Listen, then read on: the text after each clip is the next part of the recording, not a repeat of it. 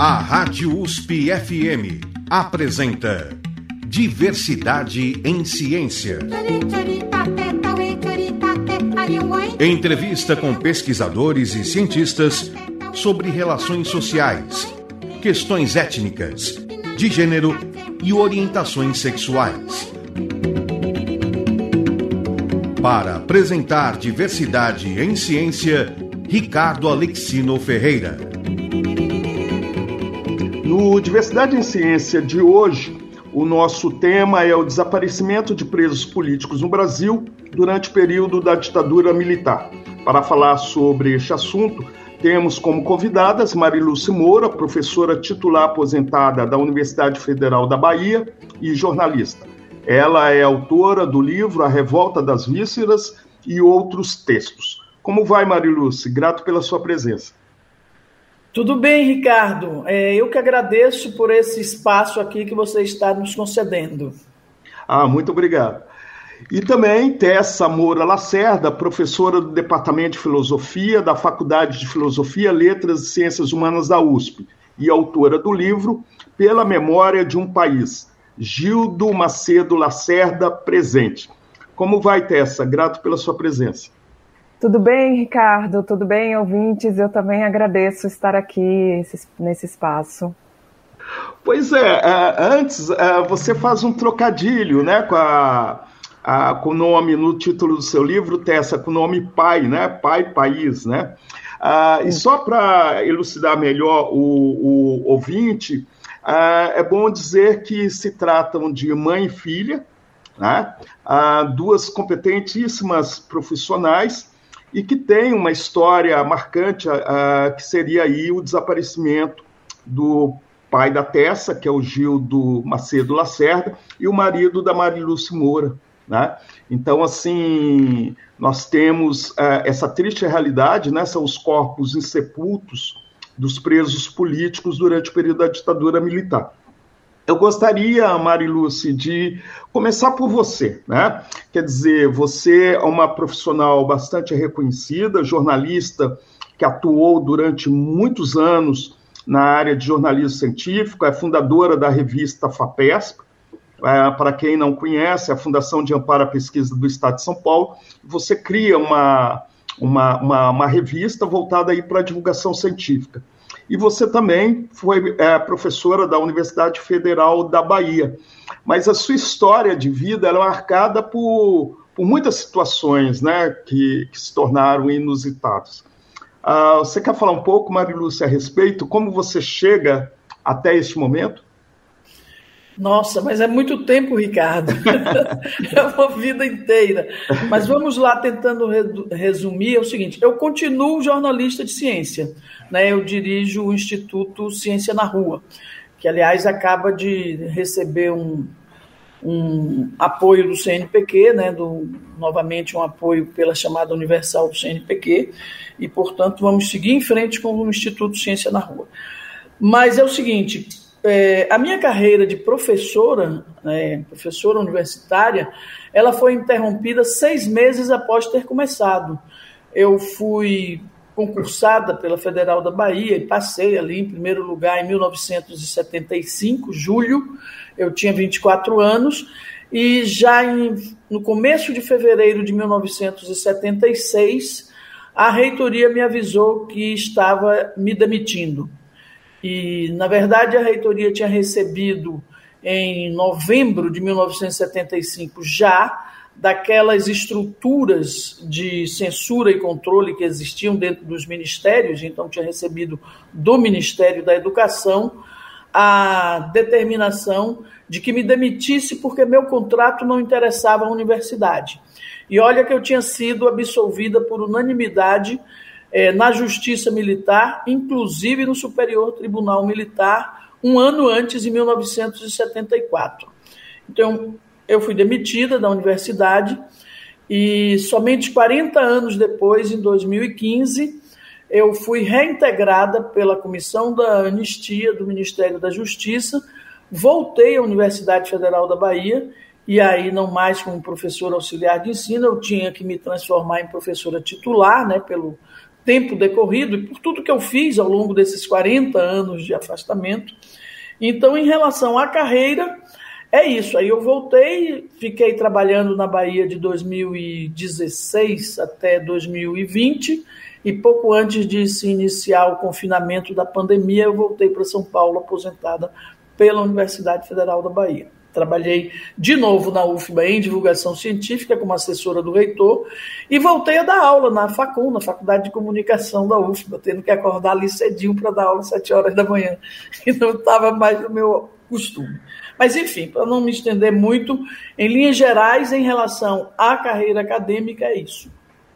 E no caso, uh, lembrando que você uh, foi demitida de maneira arbitrária né, naquele, naquele período, justamente por sua atuação política, né? Exato. Eu era. É, eu era uma jovem militante do movimento estudantil, ligada ao Partido Ação Popular, e nessa condição é, aconteceram uma série de prisões, muitas prisões, em 1973, entre junho de 1973 e fevereiro de 1974. Essas prisões tiveram o dedo de um antigo militante que ajudou a repressão a, a mapear onde se encontravam todos esses militantes que estavam protegidos por nomes clandestinos, porque eram perseguidos pela ditadura. Um desses militantes era exatamente Gildo Macedo Lacerda, meu marido. Eu tinha casado com ele um ano antes, em 1972, e nós fomos presos na Bahia no dia 22 de outubro de 1973 eu no centro de Salvador, ali meio-dia, ali na frente do elevador Lacerda, um lugar cheio de gente, sequestrada e levada para a superintendência da Polícia Federal. E mais ou menos na mesma hora o Gildo era acontecia a mesma coisa com ele na rua onde nós morávamos, ao ele sair de casa, na Avenida Luiz Tarquínio, número 50, e aí ele foi pego ali e levado também para a Polícia Federal da Polícia Federal no dia seguinte, na Polícia Federal nesse dia 22 de outubro, além de nós dois, estavam outras quatro pessoas.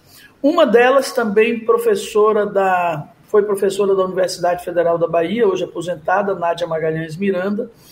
É, também o Dac Miranda, nosso colega jornalista, é, irmão do ex-ministro Nilmário Miranda, e mais duas pessoas. Então, no dia 23, a Polícia Federal redistribuiu esses sequestrados, né?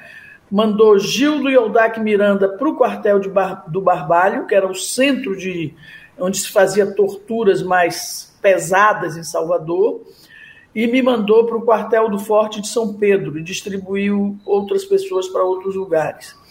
No dia 25 de outubro, é, o, a repressão, o exército, no caso, tirou Gildo do quartel do Barbalho em Salvador, transportou para o quartel-general do Quarto Exército em Recife, onde o DOICOD atuava, e dentro de dependências do quartel-general de Recife, Gildo foi morto sob torturas indescritíveis. Ele já vinha sendo torturado no quartel do Barbalho, que era o lugar para onde. Eu, inclusive, quando fui torturada, me levaram para o quartel do Barbalho para ser torturada e voltava para o quartel do Forte São Pedro, de olhos vendados, na calada da noite, da madrugada, etc. Então foi isso, aconteceu tudo isso. Eu estava presa, grávida da Tessa, é, e eu soube da morte de Gildo no dia 1 de novembro pelo capelão do Exército na Bahia. Todos os jornais saíram com uma nota falsa sobre o, a morte de Gildo e de José Carlos Novaes da Mata Machado, como se tivesse havido um tiroteio na esquina da Avenida Caxangá com a Rua General Polidoro, em Recife, e como se um terceiro companheiro, que eles só dão o codinome de Antônio, tivesse ido encontrá-los e atirado e matado os dois. Total mentira, nada aconteceu na Avenida Caxangá, como todos, é, todos os levantamentos e apurações demonstraram.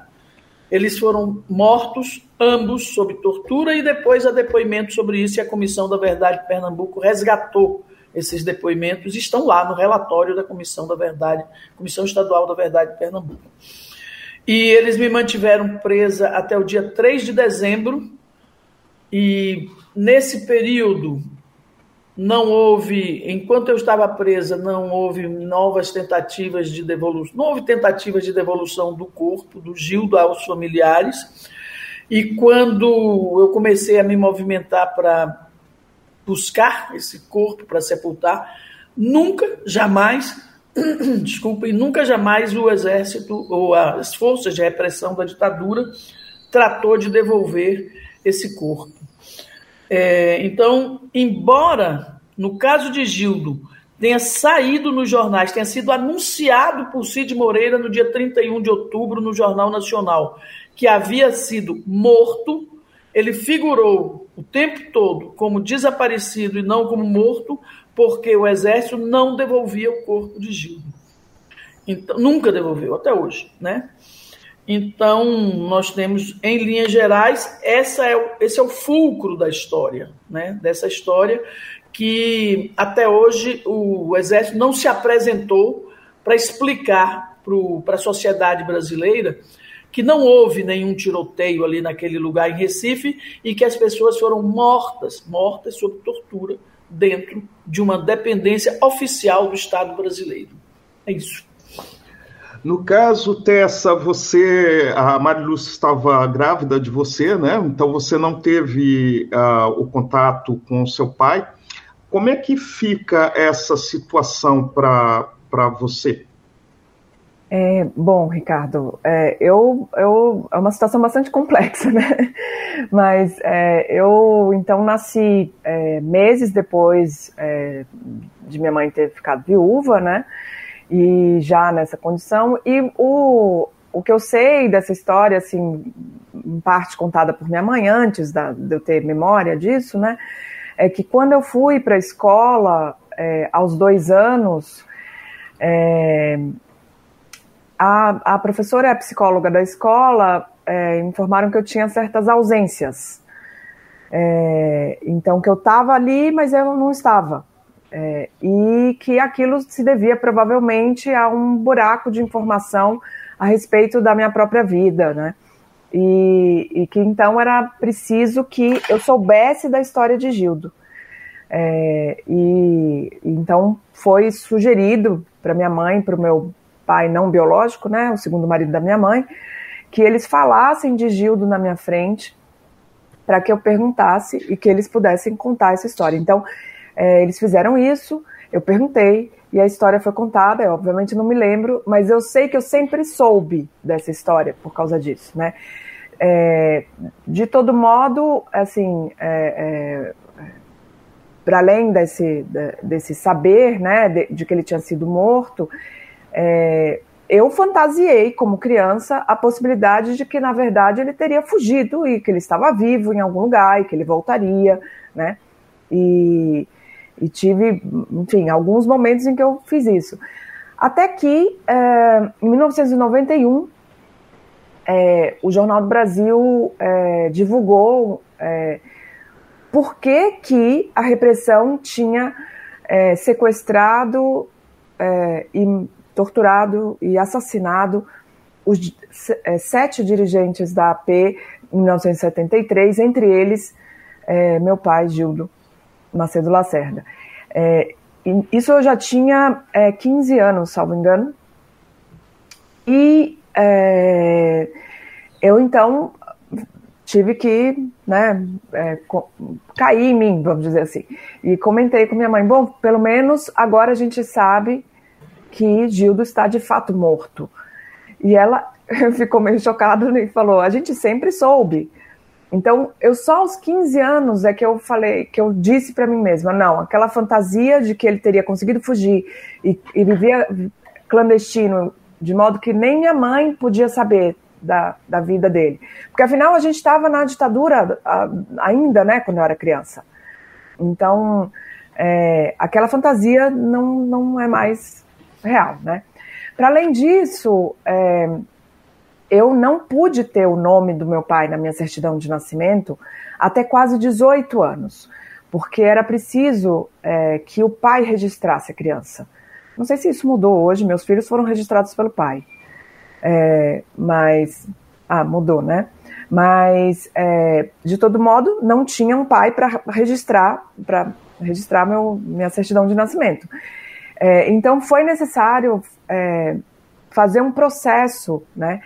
É, e a justiça funciona assim: você tem que processar alguém para que a paternidade possa ser assumida. Então, minha mãe teve que, digamos assim, formalmente processar meus avós paternos, que estavam de pleno acordo, mas é assim que funciona, né? Para que a paternidade, é, é, Gildo como meu pai, né, fosse reconhecido. Então, eu só tive essa certidão de nascimento com o nome do meu pai quando eu já tinha quase 18 anos.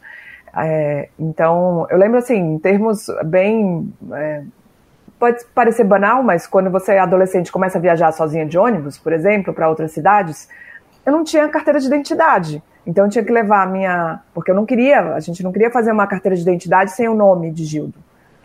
É, então eu tinha que levar a minha certidão de nascimento e a xerox do RG de minha mãe, da, do, do, da carteira de identidade dela. Por isso que eu sei o número da carteira de identidade dela até hoje. Então, é, enfim, então isso assim, para falar de uma coisa né, banal, besta, né? Mas então os efeitos psicológicos disso foram devastadores, né? É, todo o tempo. Você é, tem um documentário, né? Os 15 Filhos, da Marta Neren da Maria de Oliveira, em que eu falo, né? Então, é, a questão da imaterialidade da morte, né? Que é uma questão que minha mãe levanta assim que ela fica viúva, numa entrevista que ela dá há um tempo, quer dizer, assim não, ela em 1978, na verdade. É, e, e, mas para mim, além da imaterialidade, da morte, porque a gente não tem um corpo para velar, não tem um túmulo, não tem qualquer coisa, né? É, a imaterialidade da vida, né? Eu falo, porque é, eu tenho que tentar imaginar a vida toda como meu pai era. E é, é, interessante que minha filha, no lançamento do livro, ela desenhou a capa, né, do, do meu livro. É, ela fala assim, bom, é muito, foi muito, eu fiquei muito tempo tentando me familiarizar com essas fotos do meu avô, porque da minha avó, por exemplo, a minha principal, quando eu penso em minha avó, eu penso no perfume dela é, ela captou com essa frase exatamente a minha dificuldade. O que é um, um pai, o que é uma pessoa que você não sabe é, a voz, o cheiro, o, o calor, qualquer coisa, né? Não é uma, uma, Então tem uma vida que é imaterial. Então você tenta a vida toda construir imaginariamente quem seria essa pessoa e é, muito das pessoas é, que conheceram Gildo, que me conhecem, durante muito tempo falavam: você é igual ao seu pai. Então eu ficava tentando ver o que será que em mim é ele, né? É, para tentar imaginar. E depois que você tenta reconstruir isso, né? Você tem que aceitar que essa pessoa foi assassinada de maneira brutal pelo Estado brasileiro. Então, assim, é, fui fazer filosofia em parte por isso, né? Pra isso, pensar... eu, isso que eu queria te perguntar se a escolha, sua escolha profissional pela filosofia tem a, a ver com isso. Mas antes de você responder, e continuar esse seu relato emocionante, né? Uh, nós vamos para um breve intervalo.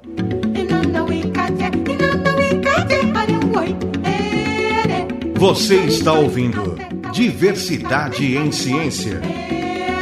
Entrevista com pesquisadores e cientistas sobre relações sociais, questões étnicas, de gênero e orientações sexuais.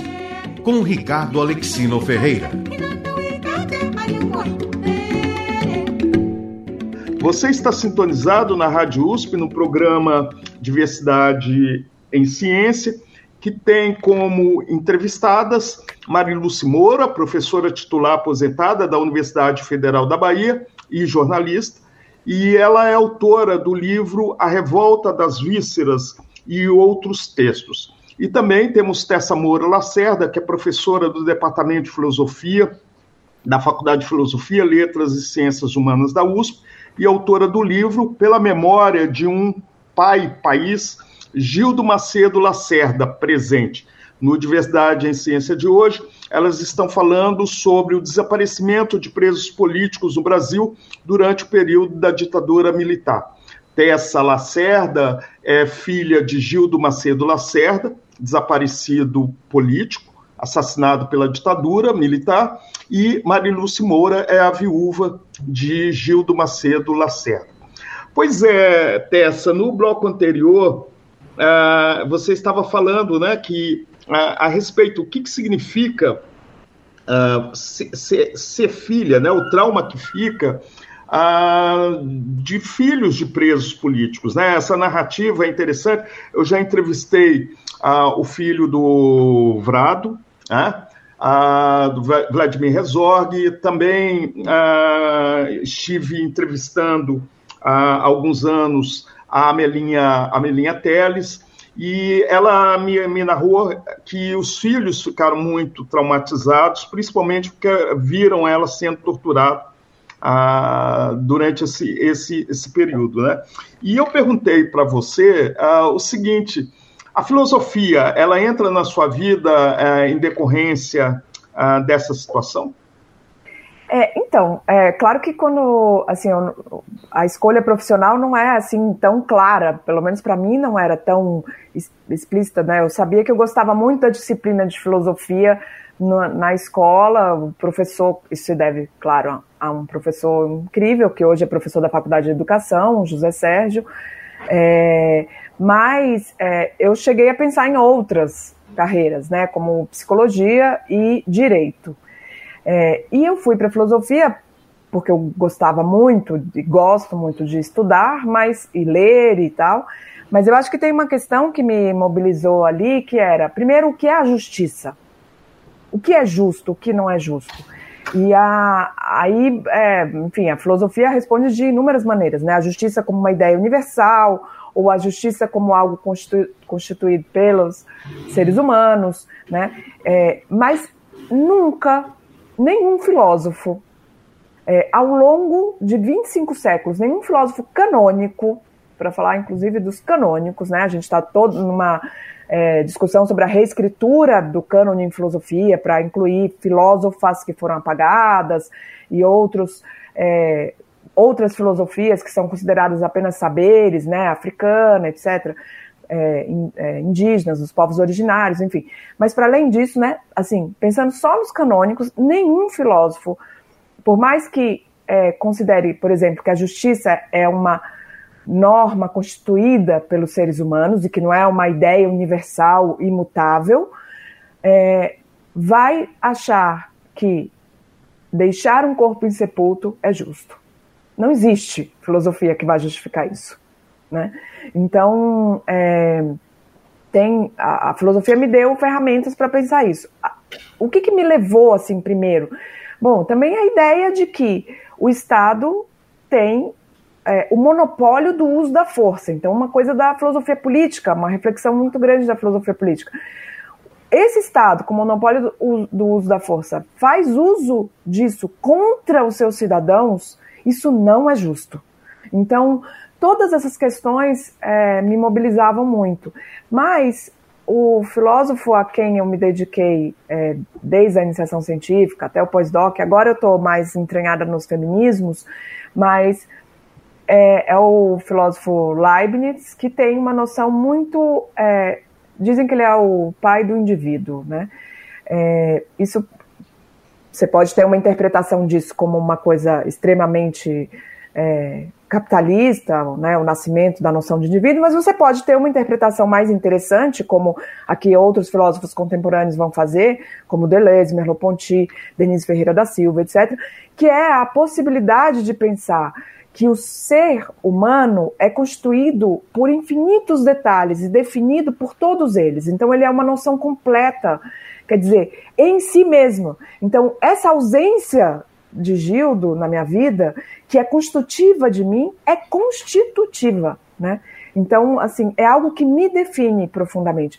E eu encontro essa definição em mim mesma. Vamos dizer assim, eu estou sendo assim, né, resumindo muito, assim, mas eu diria que é, por que, que esse filósofo me atraiu logo de cara, né?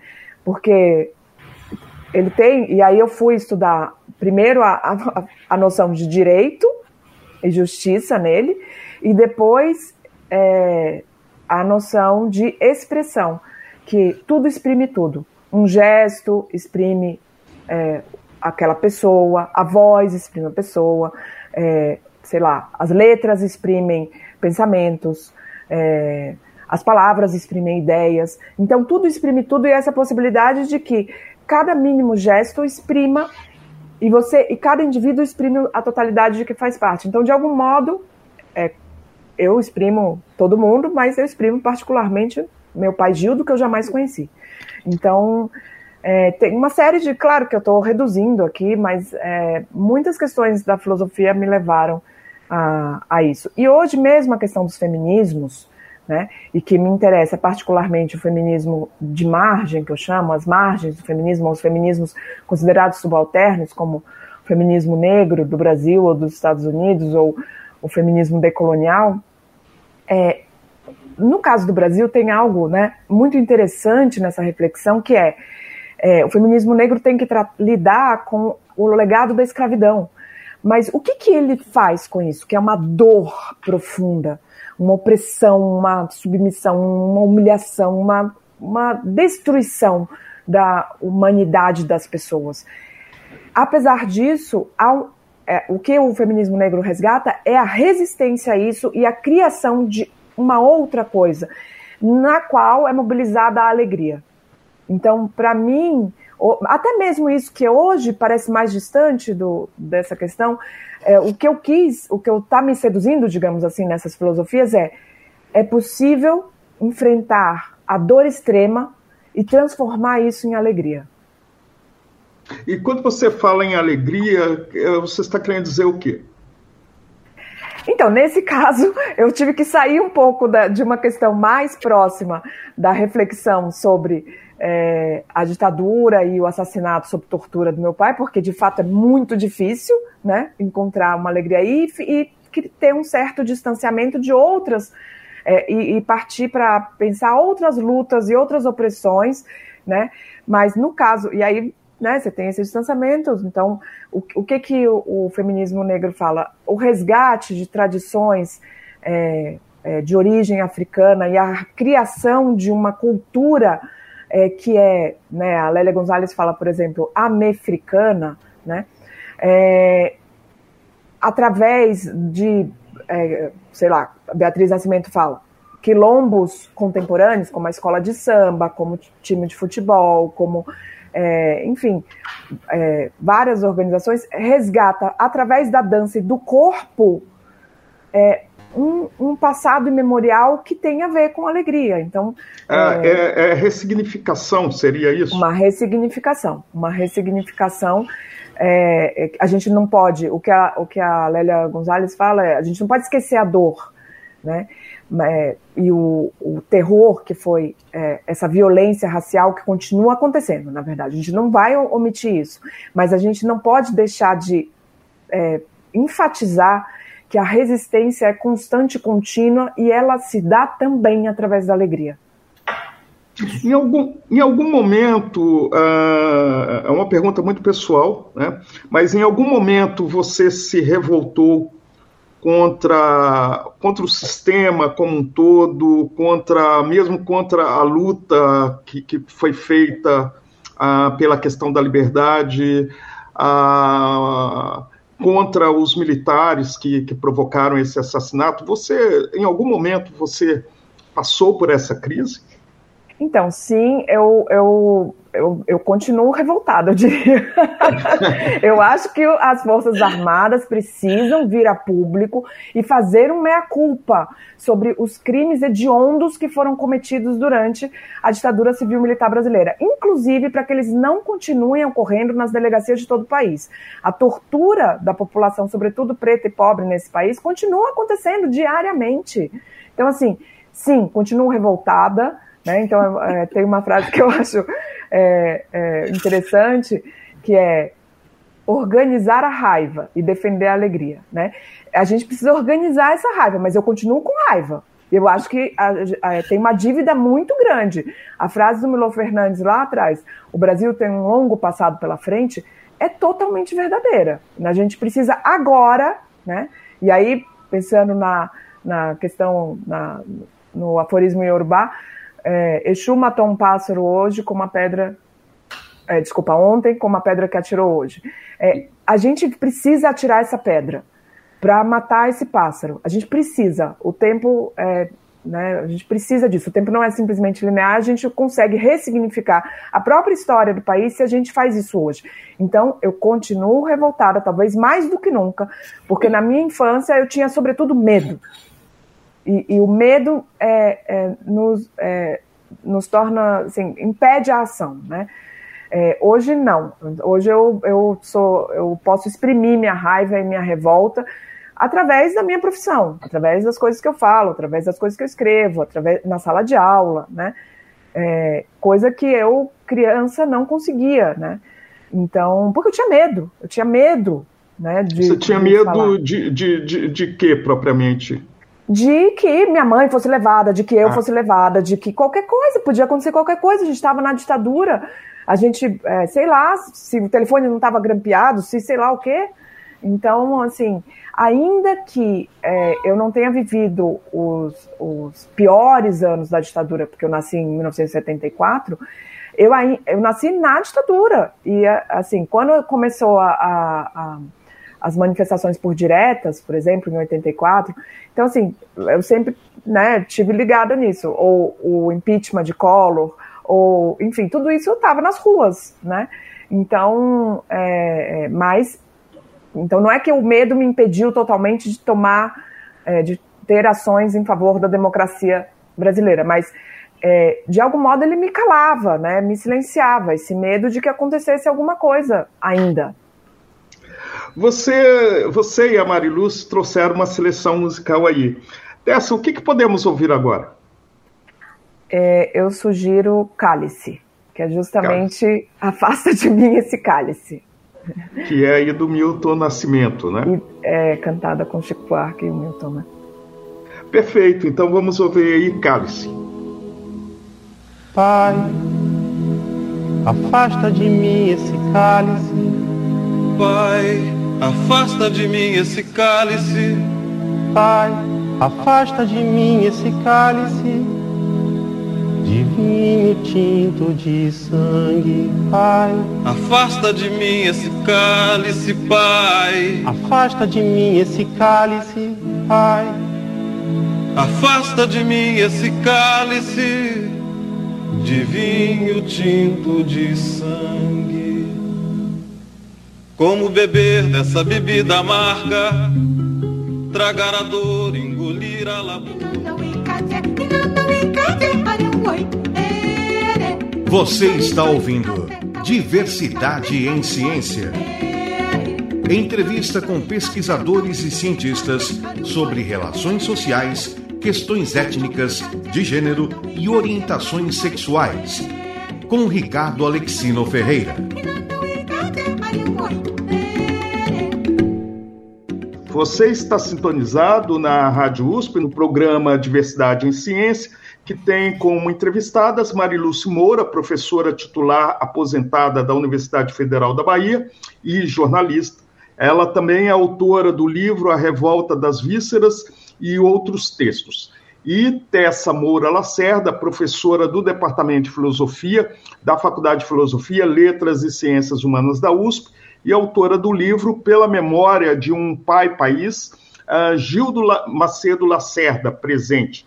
No Diversidade em Ciência de hoje, elas estão falando sobre o desaparecimento de presos políticos no Brasil durante o período da ditadura militar. Só para lembrar, Tessa, a, Tessa é filha de Gildo Macedo Lacerda, morto na ditadura, e a Mariluce Moura, é esposa de Gildo. Pois é, é Mariluce, você estava falando da dificuldade que é lidar com insepultos, né? No caso aí, desculpa falar dessa forma, né? No caso aí seria em relação ao Gildo Macedo, né? Que foi, é, você é viúva dele e ele morto aí pela ditadura e até hoje o corpo não foi encontrado. O que, que significa isso? Olha, é...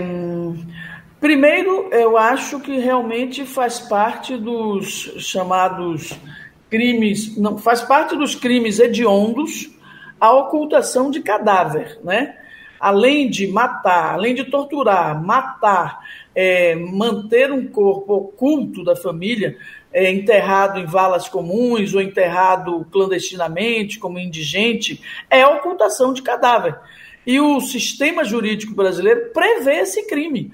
Portanto, ao, se esses militares, se esses, se esses repressores, militares ou não militares, fossem julgados ou forem julgados, esse é um dos crimes pelos quais eles têm que responder, né?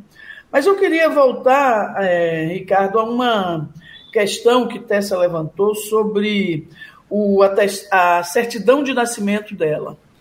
A razão de ter, de ter tido necessidade de eu mover um processo contra meus sogros, é, um processo de investigação da paternidade de Tessa, é porque não existia certidão de óbito de Gildo. Porque, como o Estado matou, informou que, tinha, que Gildo estava morto, e, no entanto, não entregou a certidão de óbito nem o corpo, eu, mulher, pelo direito brasileiro, eu, mãe, não tinha o direito de registrar com o nome do pai, né? A minha filha. Porque só o pai poderia pôr o nome do pai, porque a não ser que ele fosse morto com atestado de óbito.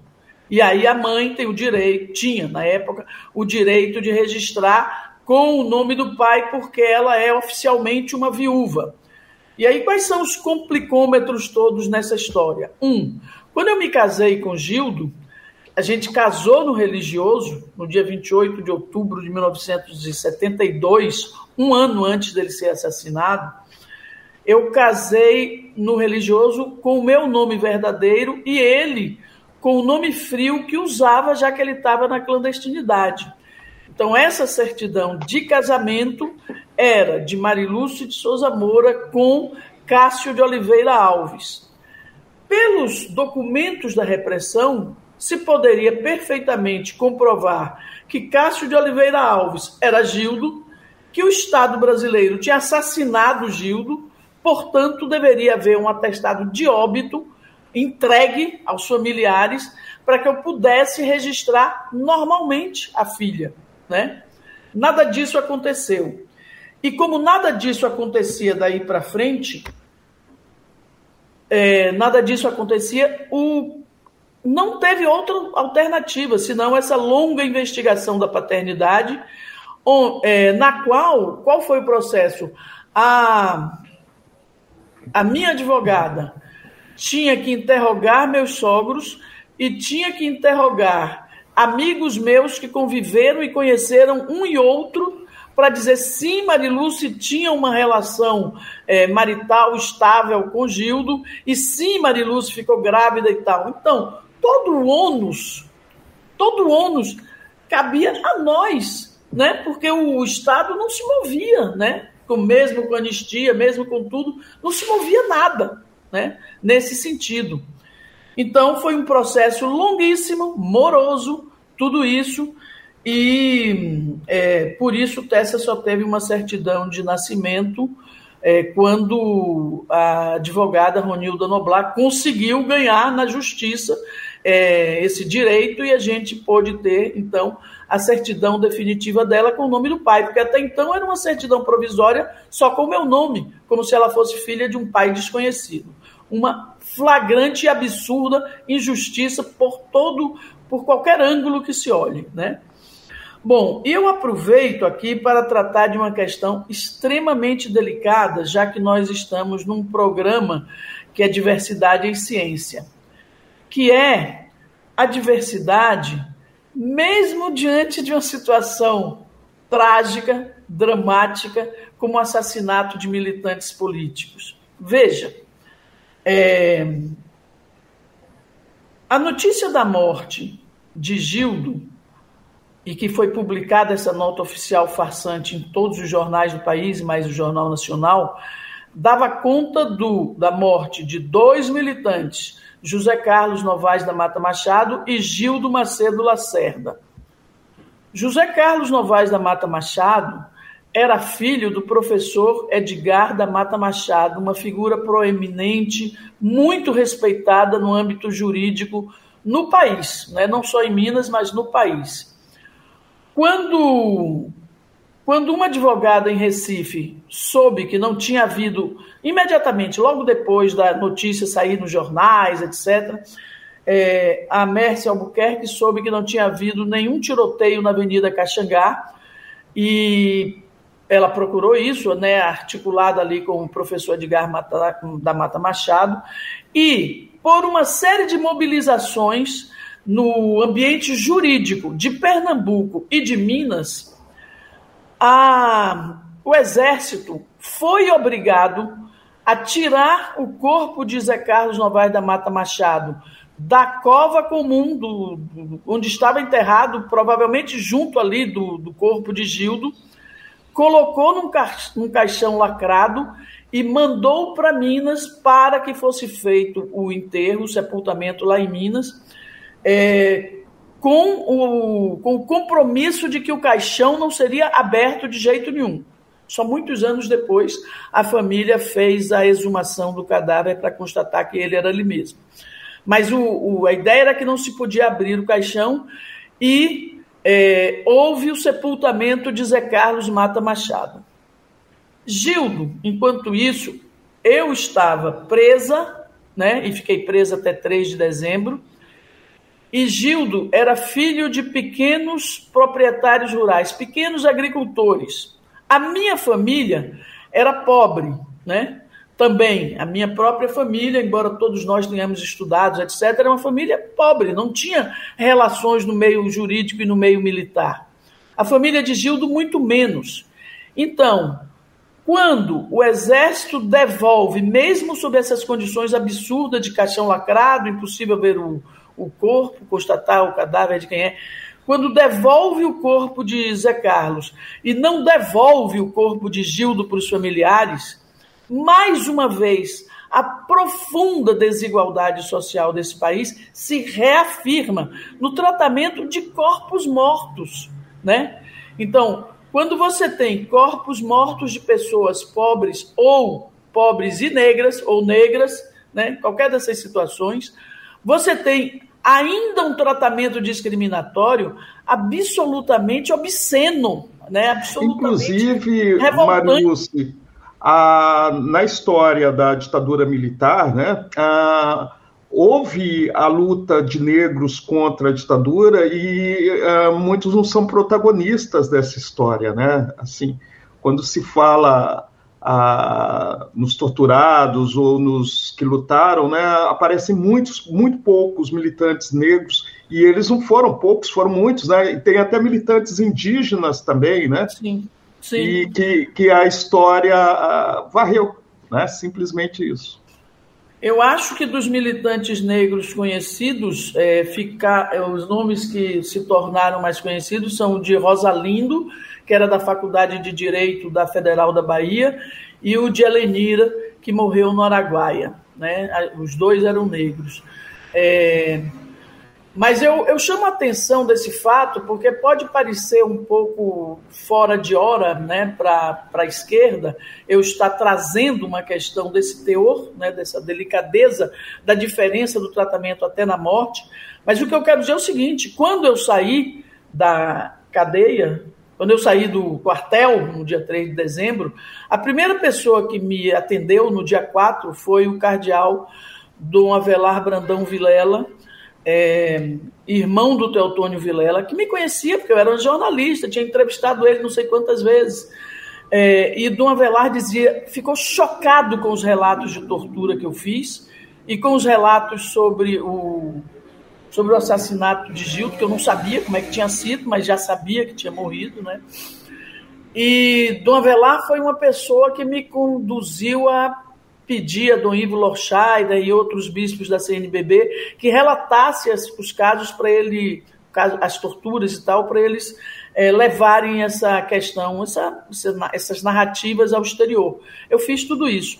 Depois, em 1974, quando eu fui ouvida na auditoria militar, o próprio, eu pedi a devolução do corpo de Gildo de novo, o próprio juiz auditor, o Alcir, que está citado na entrevista ao em tempo que está publicado no meu livro, A Revolta das Vísceras e outros textos, esse agora, é, ele de novo pediu e não aconteceu nada. Então, em todos esses, são 50 anos, 50 anos de pedido de devolução de um corpo, e que eles foram mudando a minha revelia sem, sem informar ninguém da família, de uma sepultura para outra até levar para uma vala a céu aberto e que certamente deteriorou completamente os restos mortais a ponto de ser praticamente impossível uma identificação por DNA, por exemplo. Embora. Mas enfim, é, já que eu falei nesse, eu falei a revolta das vísceras agora, o que eu gostaria de explicar é que esse livro, A Revolta das Vísceras e Outros Textos, o que ele faz é a segunda edição do romance que eu escrevi para conseguir lidar com esses fatos, né? Ali em 1980, foi um romance premiado pela pela editora José Olímpio, né, como romance inédito. Foi editado em 1982, publicado pela Codecria, a editora ligada ao Pastim.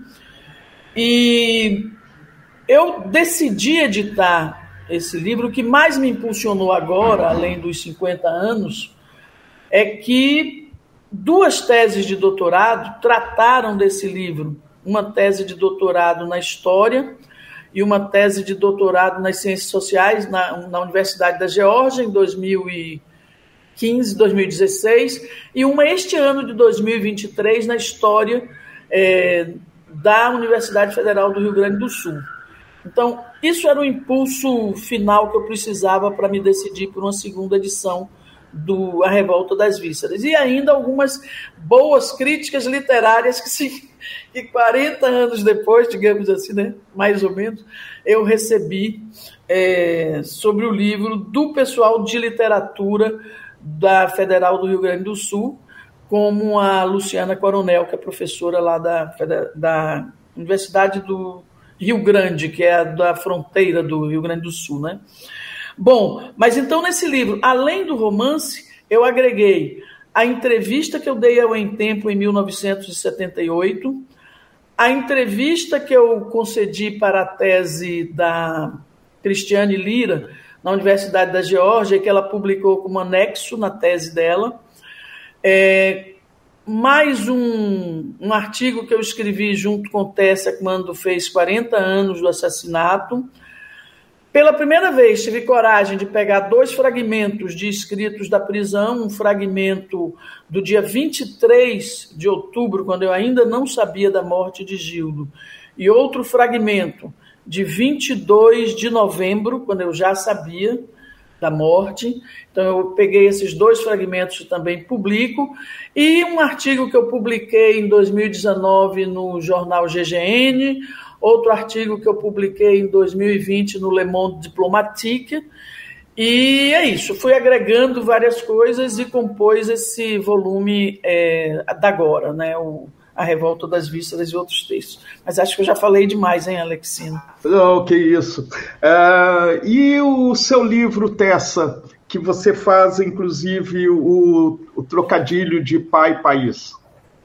Então, é, eu, Ricardo, eu, eu publiquei, né?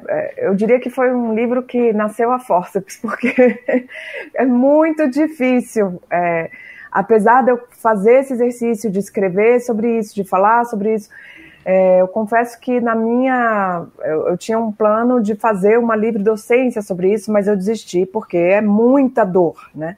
Então, é, eu, eu compilei é, textos que eu tinha é, publicado, ou, é, na verdade, sobretudo, textos que eu tinha falado oralmente em algum evento? É, e como a gente estava querendo fazer essa homenagem a Gildo é, nessa data dos 50 anos do assassinato, né, é, sob tortura, é, saiu assim, né? Essas tentativas todas que eu tinha feito de elaboração através do texto, né? Quer dizer, todas não, porque na verdade vários textos eu deixei de lado, porque eu achava que não cabia, mas a, a são, na verdade, eu, é, eu coloquei, são quatro capítulos, né? Mas é, que vão, que eu organizei mais ou menos assim, eu diria, de fora para dentro.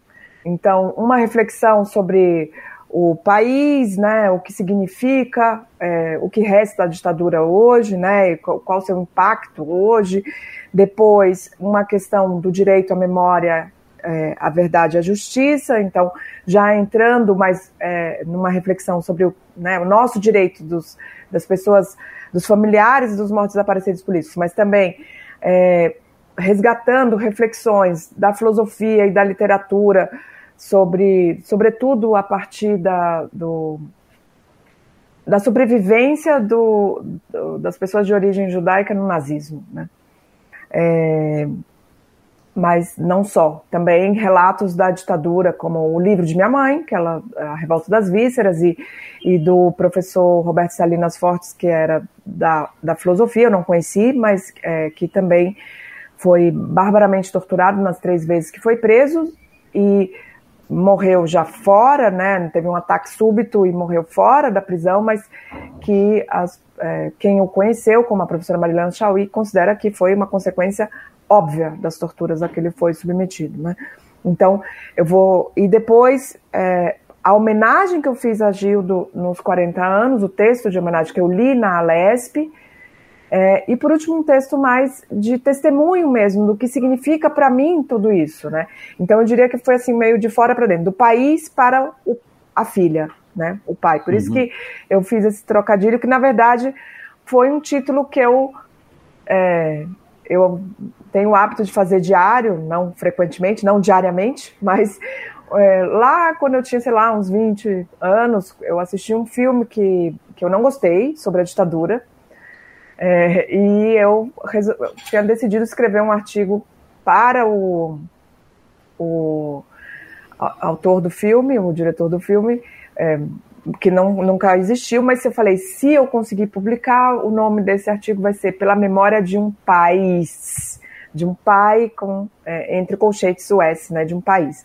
E eu achei que cabia porque, na verdade, o que eu queria dizer com isso é que essa memória, que é uma memória testemunhal, né, digamos assim, que é uma memória daquilo que eu vivi, das consequências que a ditadura tem na minha vida, né, e, e principalmente na vida e na morte de Gildo, é, essa é, essa história, ela não é uma história somente pessoal, particular e singular, mas é através dessa história singular a gente acessa uma história de violência do país, então, é como que a história de vida pessoal pode ser atravessada por uma uh, história mais ampla, né? E como que a gente consegue narrar essa história ampla a partir de uma história singular. Então, essa relação também tem a ver com a filosofia, essa relação entre o universal e o singular, ou entre o coletivo e o particular, enfim, né? É como que você narra algo que é geral, mas de um ponto de vista singular. É um pouco essa a ideia do, do livro. Bom, Tessa e Mariluz, nós estamos chegando ao final desta edição, né?